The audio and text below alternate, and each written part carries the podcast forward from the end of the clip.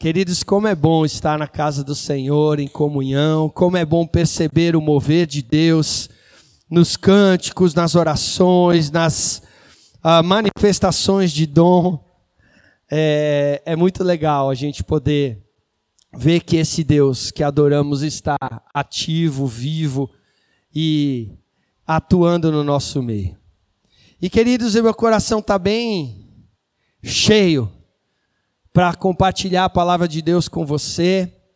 E existem alguns textos na palavra de Deus que toda vez que eu leio ou que a gente lê, ele aquece o nosso coração, ele fortalece o nosso coração, enche de esperança, de gratidão, de alegria.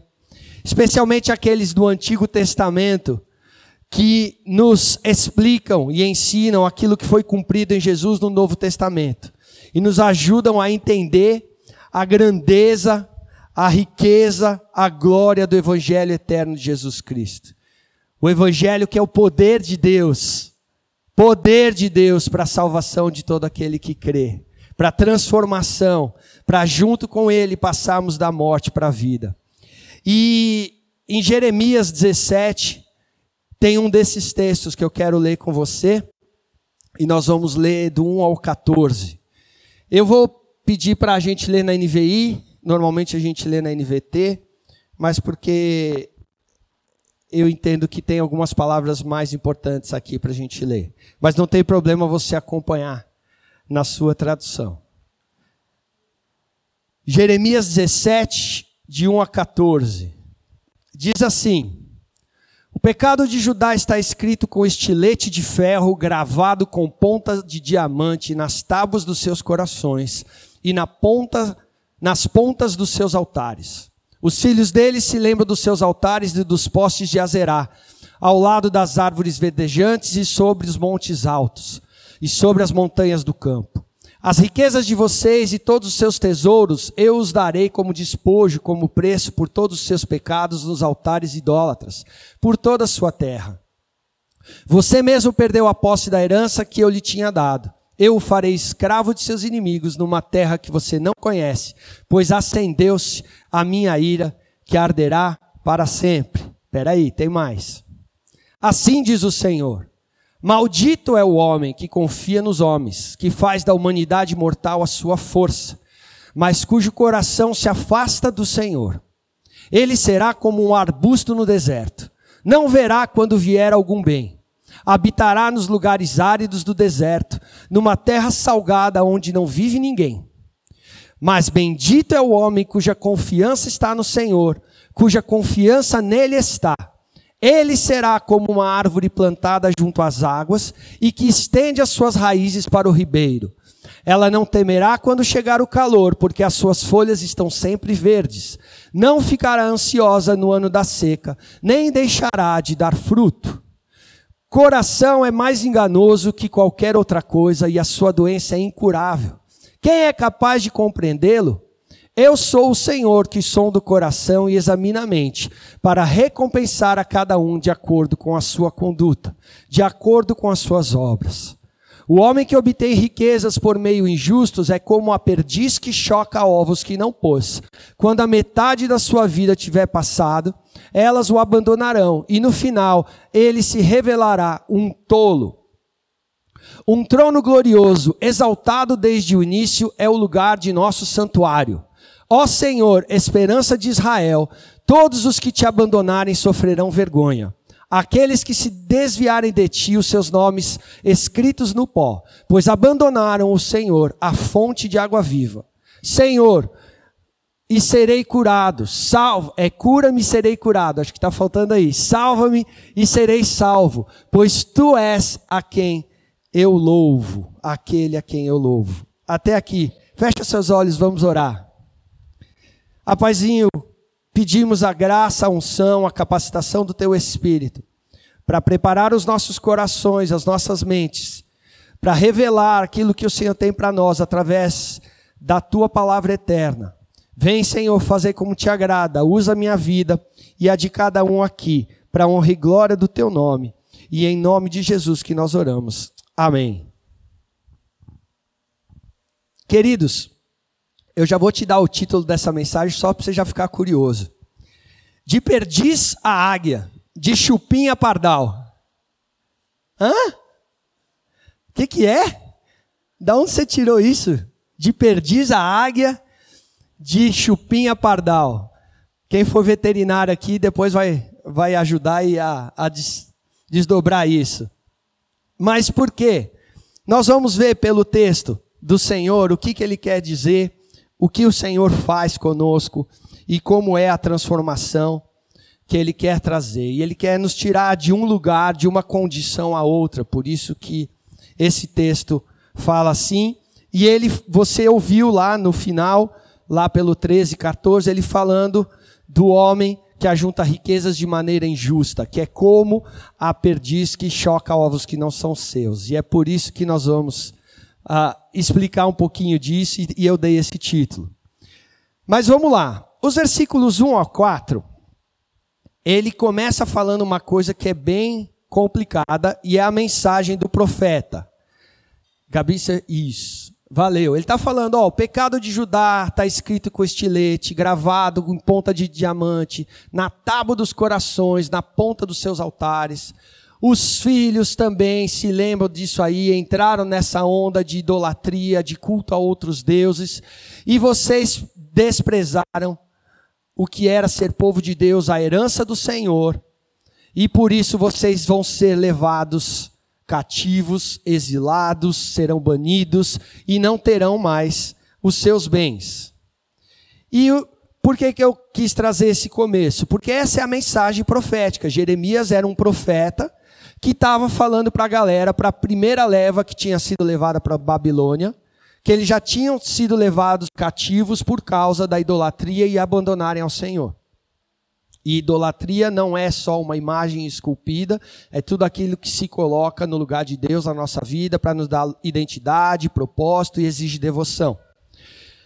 E aí ele continuava falando, porque ainda tinha uma galera lá que falava: não, ó, Deus é bom, ele vai nos libertar disso e vai enviar de volta. E o, o Jeremias vem falando para a galera: gente, essa vida de pecado marcou tanto o coração de vocês que é como se tivesse feito, aqui diz estilete, outras versões, um cinzel daquele de esculpir, com ponta de diamante. Vocês estão marcados por isso, por uma vida de pecado. As gerações de vocês foram comprometidas. O propósito de você foi comprometido, de ser nação, povo de Deus. Vocês serão, estão escravizados por isso. Vocês estão já tão habituados em viver no erro que nem percebe mais. E como a gente vê aqui, o pecado compromete a nossa adoração e o nosso relacionamento com Deus. Isso que estava escrito no coração se traduziu, se expressou nos altares e na forma de adorar. E isso trouxe condenação, juízo. E aí a gente vê o povo de Israel perdendo tudo que era precioso, que era a identidade de povo de Deus, as promessas de andarem no meio do povo, Deus com eles e eles com Deus, e viverem em liberdade, em prosperidade, em vida eterna. E aí, então, o Senhor vem e explica aonde está o problema e o porquê da condenação. E aí, os versículos 5 e 6 que nos ensinam muito nos dias de hoje. Ele fala: Assim diz o Senhor: Maldito é o homem que confia nos homens, que faz da humanidade mortal a sua força, mas cujo coração se afasta do Senhor. Ele será como um arbusto no deserto, não verá quando vier algum. Habitará nos lugares áridos do deserto, numa terra salgada onde não vive ninguém. Na versão mais tradicional, a ARA, revista e atualizada, fala: Maldito aquele que faz da carne o seu braço forte e se afasta no coração do Senhor. E o que o profeta está querendo dizer é: Maldito é aquele que espera a salvação da humanidade, da força, do intelecto, do mérito, do esforço próprio e não se rende, não volta o seu coração ao Senhor. Aquele que tenta prover salvação e reconciliação por si mesmo. aquele que acha que tem poder para lutar contra Deus e alcançar um direito de chegar ao trono do soberano, que despreza a Deus e a sua justificação pela graça. É isso que o profeta está querendo dizer. Este não verá quando vier algum bem. E o que é isso que ele está dizendo? A gente sabe, até domingo passado à noite o João falou de novo isso, aonde vem a origem do evangelho. O evangelho é boas novas, de que um exército de um rei foi vencedor sobre outro. E é boas novas, obviamente, para aquele que faz parte do exército do rei vencedor, senão é, é má notícia para o perdedor. Porque ele está falando, está vindo um rei agora que conquistou toda a terra, que tem uma nova forma de governar e que você precisa se adequar a ele se render a Ele. E é por isso que ele fala dessa forma. Que este que confia em si mesmo para prover salvação, não vai chegar a conhecer, a receber a salvação, a justificação gratuita oferecida pelo próprio Deus. Este será vencido. E pior, esse que espera em si mesmo se tornar bom o suficiente para poder conviver com esse Deus que é bom, que a gente cantou e santo, ele ficará solitário. Ele não será parte do reino vencedor. Ele será como um arbusto solitário no deserto, uma sequidão, uma falta de alegria, de vida, de propósito, porque desprezou a visitação do Senhor. Se você quiser ouvir no Spotify, tem aqui a mensagem do nosso irmão Beto, que falou para não desprezarmos os tempos de visitação do Senhor. Mas é isso que Jeremias está falando. Por quê? Porque Jeremias, mais para frente nos dos outros capítulos, ele vai falar que esse exílio será por 70 anos. E então uma nova aliança será formada pelo Messias. E esse povo então desfrutará do reino do Messias sobre toda a terra, em liberdade, em restauração. Mas esse cara que não anda alinhado com Deus, com o coração voltado para o Senhor, para compreender que é pela graça e não é por esforço próprio e mérito, ele não verá este reino, não receberá este reino, mas ficará destituído solitário no deserto. Cara, e aqui dá para a gente falar também umas outras coisas. Porque embora a salvação e a justificação ela seja um ato consumado na cruz de Cristo, ela é também é um processo. Ela é, ela está sendo e ela será concluída. Por quê? Porque ele já nos declarou justificados por Jesus. Mas agora diariamente somos transformados pela renovação da nossa mentalidade, essa que também, por ter sido educada, habituada em pecados, em imoralidades, em idolatria, muitas vezes está distante da revelação de Deus. Nós também somos renovados, como alguém orou aqui, a Alessandra quando a palavra de Deus vem e nos expõe e somos transformados. E é por isso que a gente é, está sendo transformado a imagem e está num processo. E queridos, eu quero te dizer que se a sua espiritualidade está vazia, se você se sente seco, sem propósito, se não dá fruto, se você não tem comunhão com o povo de Deus e vive querendo ficar solitário no seu canto e na sua caverna, tem alguma coisa errada. Tem alguma coisa errada, porque não é isso que acontece com aqueles que esperam, com aqueles que se rendem, com aqueles que recebem o reino de Deus e a salvação por graça.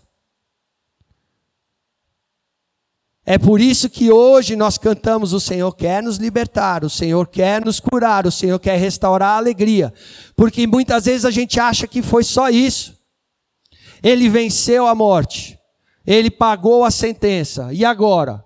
agora Ele quer que sejamos transformados à imagem e semelhança dEle, sejamos como Ele, para experimentarmos o que é bom, perfeito e agradável. E não tem nada melhor, mais perfeito ou mais agradável do que o próprio Deus. Por isso Ele nos quer a sua imagem e semelhança. Mas se você não vive assim, queridos, você precisa parar de querer fazer por seu mérito, dar toda a justificativa que você tem diante de Deus, a sua força, abandona, inclina o seu coração e se rende à graça. Fala, Senhor, eu preciso ser transformado. Eu preciso ser transformado. Do contrário, em algum tempo, alguma estação, porque é dinâmica a nossa vida com o Senhor, se você parar de buscar ser alimentado, nutrido, transformado, você vai experimentar a sequidão, o isolamento, o deserto na sua vida. Mas aí vem nos versículos 7 e 8 o contraste, o convite, o desejo do coração de Deus para nós. Mas bendito é, você lembra, ó, maldito aquele que espera que a sua vida seja resolvida através da sua força ou dos homens. Mas espere em Deus.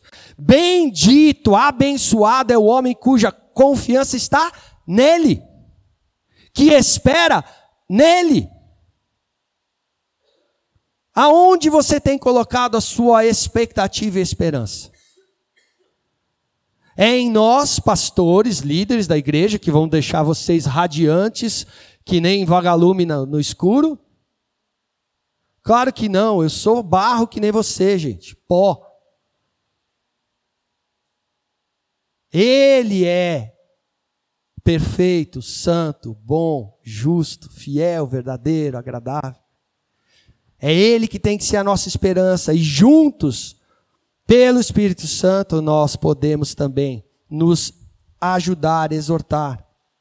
E esse que espera pela salvação que ele já trouxe por graça, e a salvação diária, a transformação diária, a renovação diária, cuja confiança está nele, este será como uma árvore plantada.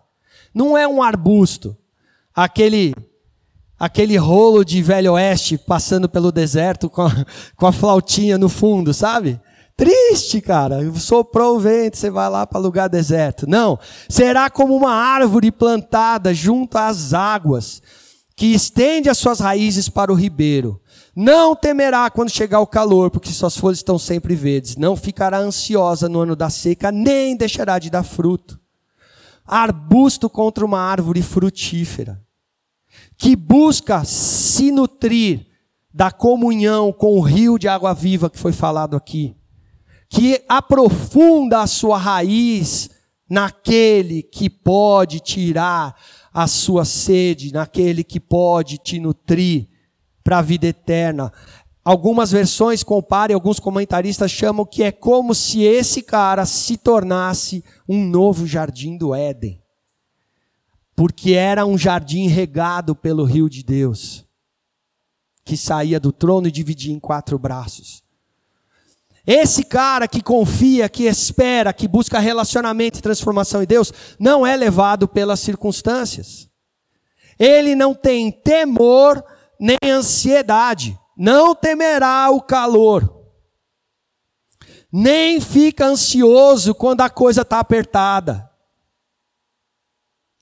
Tem algum versículo que descreve mais o mal dessa nossa geração, as doenças da alma, psicossomáticas, as crises de pânico, ansiedade, os terrores. E eu não estou falando que isso não é justificado ou que você não tem fé. Nós entendemos a graça universal, às vezes o seu problema é bioquímico, você precisa pôr vitamina, que nem um carro precisa de óleo, gasolina, então toma o seu remedinho, porque é bênção e é cura de Deus para a sua vida. Mas, a, a, para apacentar a sua alma, para estar seguro de que Ele é soberano, de que você não vai morrer, de que a sua luta não vai te fazer sucumbir, porque ele venceu a morte. Você tem que estar firmado nele, aprofundar as suas raízes nele, plantado na casa de Deus, em comunhão com o povo de Deus, e aí frutificando para sempre, em todo o tempo tempo ou fora de tempo, estação ou sem estação, nesta estação ou em outra que Deus te levar. E se Deus quiser, nós vamos ter muita estação. Não estou falando para você ir outra igreja, não. Deus quer usar a sua vida para implantar outra estação. Esse é aquele que espera, que confia no Senhor. Não resseca, não fica solitário, não vive seco, sem propósito, mas está sempre com folha verde, está sempre com fruto. A sua alma descansa em Deus, no poder da obra do Evangelho de Jesus Cristo. E aí ele, depois de fazer o contraste, ele faz um alerta. Versículo 9, ele coloca: "O coração é mais enganoso que qualquer outra coisa e sua doença é incurável. Quem é capaz de compreendê-lo?" Cara, já faz um tempo que a Disney e outros uh, elementos doutrinários do nossa, da nossa era tenta nos dizer: segue o seu coração que vai dar tudo certo. Queridos, a palavra de Deus fala: o seu coração é o que há de pior. Se tem alguma coisa que você não deve confiar, é no seu coração, porque ele é mais enganoso do que qualquer outra coisa. E ele é incurável. Quem é capaz de compreendê-lo?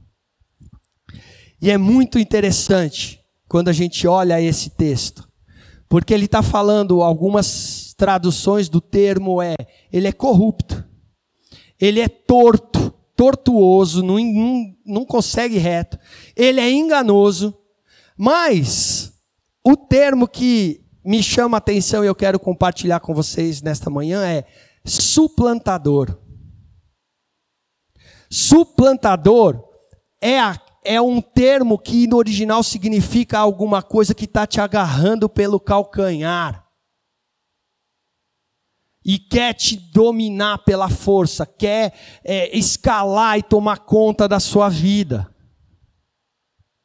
E sabe da onde vem esse? Quem? A outra pessoa que a gente vê esse termo sendo usado? Jacó. Porque quando ele foi nascer, ele agarrou no calcanhar de Esaú. E daí que vem o suplantador, porque ele queria tomar o lugar dele, a força. E esse é a, essa é a inclinação do nosso coração. Mesmo tendo começado na graça e cantando muitas vezes, ainda assim a gente quer dar um jeito de agarrar a nossa bênção. A gente quer dar um jeito de passar por cima do irmão. A gente quer dar um jeito de se tornar mais poderoso na casa de Deus. E assim como Esaú não trouxe a linhagem do Messias, porque desprezou a primogenitura e por isso foi rejeitado. Jacó também não. Por isso que ele precisou nascer de novo para se tornar Israel. E em Israel ele se tornou bênção, príncipe de Deus. Ele se tornou aquele que carrega o pacto, a aliança e a semente. Queridos, nós precisamos nascer de novo para ver o reino de Deus. Jesus falou isso. E em nós tem sempre essa raiz, esse, esse pecado que tenta se apoderar, se apegar de nós. E de manhã cedo a gente estava orando aqui e a Maria teve uma visão de calcanhares presos, acorrentados.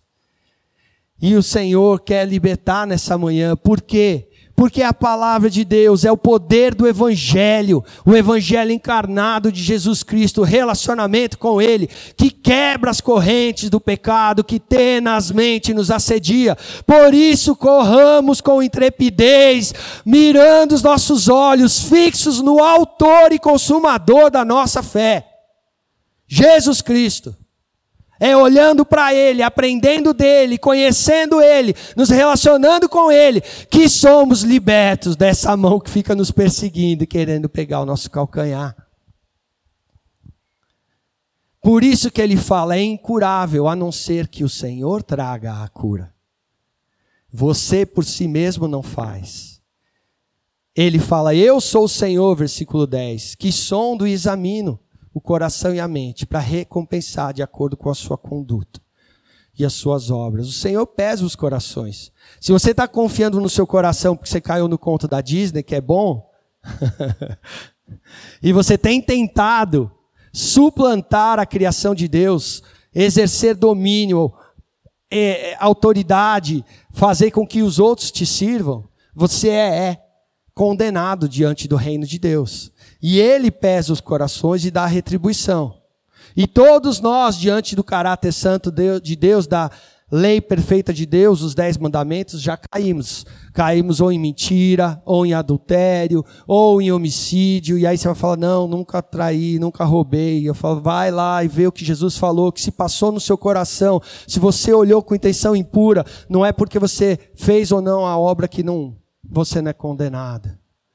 E por isso a gente era separado da comunhão da glória de Deus. Se fôssemos receber a retribuição por causa do nosso coração, desculpa te falar, se você achou, né, que o seu coração era tão bonzinho, desculpa mostrar o espelho hoje, porque a palavra de Deus é espelho. Mas ele é doente se o Senhor não curar, se o Senhor não trouxer a cura. Ele é escravo se o Senhor não libertar. Ele é idólatra, ele é impuro, ele é egoísta, ele é avarento. Ele é corrupto, ele é torto, ele é enganoso. Por isso precisamos de um Salvador. Não é nosso mérito. E o Senhor não vê como a gente vê, não há nada oculto, ele pesa o coração. Você pode estar aqui bonitinho, cantando corinho, vestido de crente, mas se o seu coração não estiver em uma aliança, um relacionamento com ele, confiado que é só Ele que é capaz de salvar e nos tirar da nossa perdição, você continua sem propósito. Sumiu aqui. E aí ele fala: o homem que obtém riquezas por meios injustos é como a perdiz que choca ovos que não pôs. E quando metade da sua vida se for, tiver passado, elas o abandonarão. E no final se revelará um tolo. Se você vive uma vida para querer se tornar bonzinho, melhorzinho, você está sendo como a perdiz. E essa ave, o exemplo é muito louco, porque ela choca ovos que não são seus. Ela se apodera de algo que não é dela, choca e quando nasce, uau, a surpresa! Nem parece comigo. Nem. E aí algumas outras versões fala que é como o chupim que choca ovos de pardal. Por isso que eu falei de perdiz para águia, de chupim para pardal. Por quê? Porque imagina você viver uma vida toda achando que está construindo, preparando, gerando, criando algo que é bom. E aí quando nascer, vai mostrar que não era seu, que é algo ilícito, que é indigno, que não é parecido com você, nem com a geração que deveria ser de Deus. E todo o seu esforço inutilizado, você ridicularizado, envergonhado por ser alguém que é uma fraude. Que tentou alcançar justificação, que tentou alcançar ser parecido com Jesus na sua própria força, porque lembra que ele está no mesmo texto, ele está só esclarecendo. Maldito o que confia em si e afasta o coração de Deus, mas bendito aquele que confia em Deus.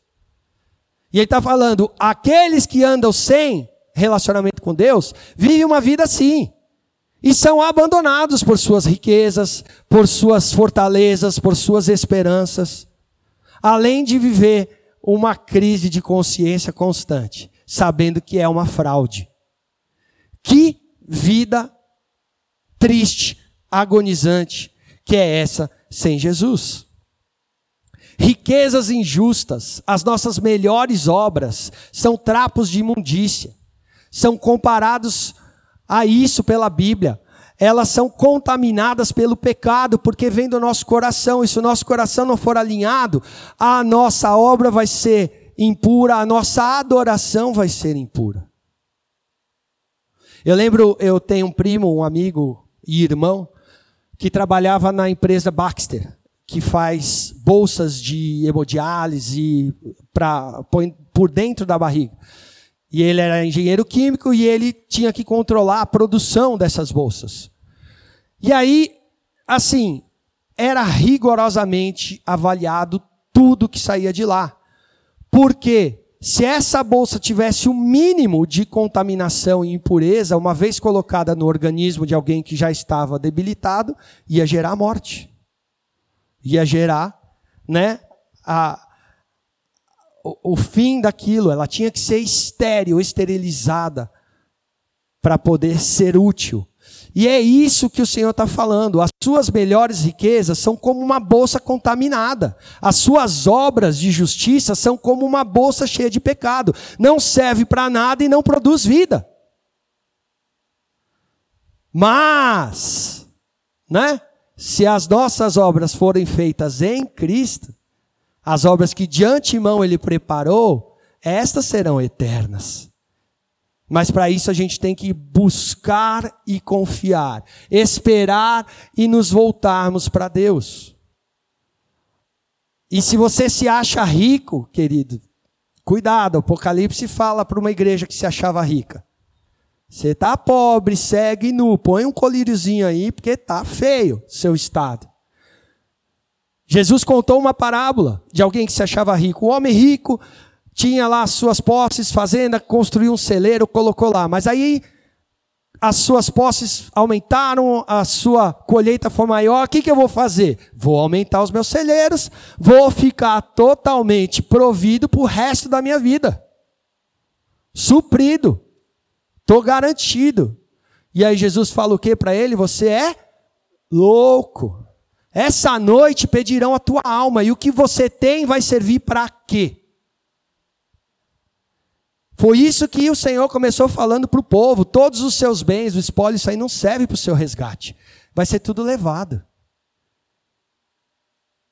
Se eu não atender à justiça de Deus, Jesus, a sua dívida é impagável. E é por isso que Jeremias fala no seu livro depois de uma nova aliança, de um novo coração, circuncidado pelo Espírito Santo, não mais em pedras, mas refeito para realizarmos as obras que de justiça que o Pai preparou, que Jesus nos ensinou e que o Espírito nos capacita. É por isso que a gente precisa se voltar e continuar diariamente para aprofundando no relacionamento e na palavra de Deus. E aí, queridos, ele dá a benção. Ele deu o contraste, ele desenhou para o povo: ó, o que, que você quer ser? Perdiz ou águia? Chupim ou pardal? Arbusto ou árvore frutífera? Deserto ou jardim? E aí ele fala: um trono glorioso e exaltado desde o início é o lugar do nosso santuário. Ó Senhor, esperança de Israel, todos os que te abandonarem sofrerão vergonha, e aqueles que se desviarem de ti terão os seus nomes escritos no pó, pois abandonaram o Senhor, fonte de água viva.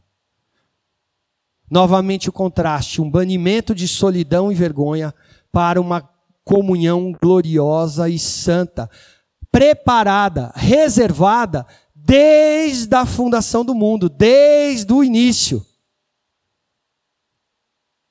Um trono,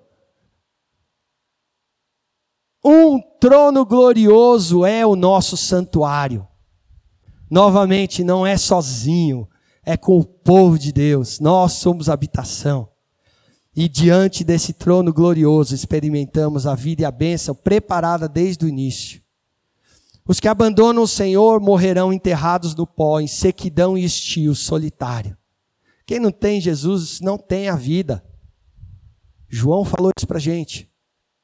Você pode achar que você está vivo, mas você está morto. A NVT, se não me engano, fala serão enterrados no pó, porque é isso, vai voltar para o pó. A sua existência, o seu nome será apagado e você permanecerá no estado de abandono. Então o profeta ora: Cura-me, Senhor, e serei curado. Salva-me serei salvo. Tu és o meu louvor, tu és aquele que eu louvo e adoro. Ah, Senhor, seja o Senhor a minha garantia de redenção, de vida, de transformação, de graça, de cura. Eu não quero mais viver banido da tua presença, isolado, seco no deserto. E é por isso que esse texto nos nos enche de gratidão, de alegria, de expectativa, porque ele continua se cumprindo nas nossas vidas. Éramos marcados pelo pecado, julgados e banidos da presença de Deus. Nossa geração estava comprometida. Agora somos parte da herança do Senhor. Agora nós temos a marca do Espírito Santo, um coração de carne, não de pedra, uma nova aliança. Éramos malditos, incuráveis, incapazes, solitários, suplantadores e maus.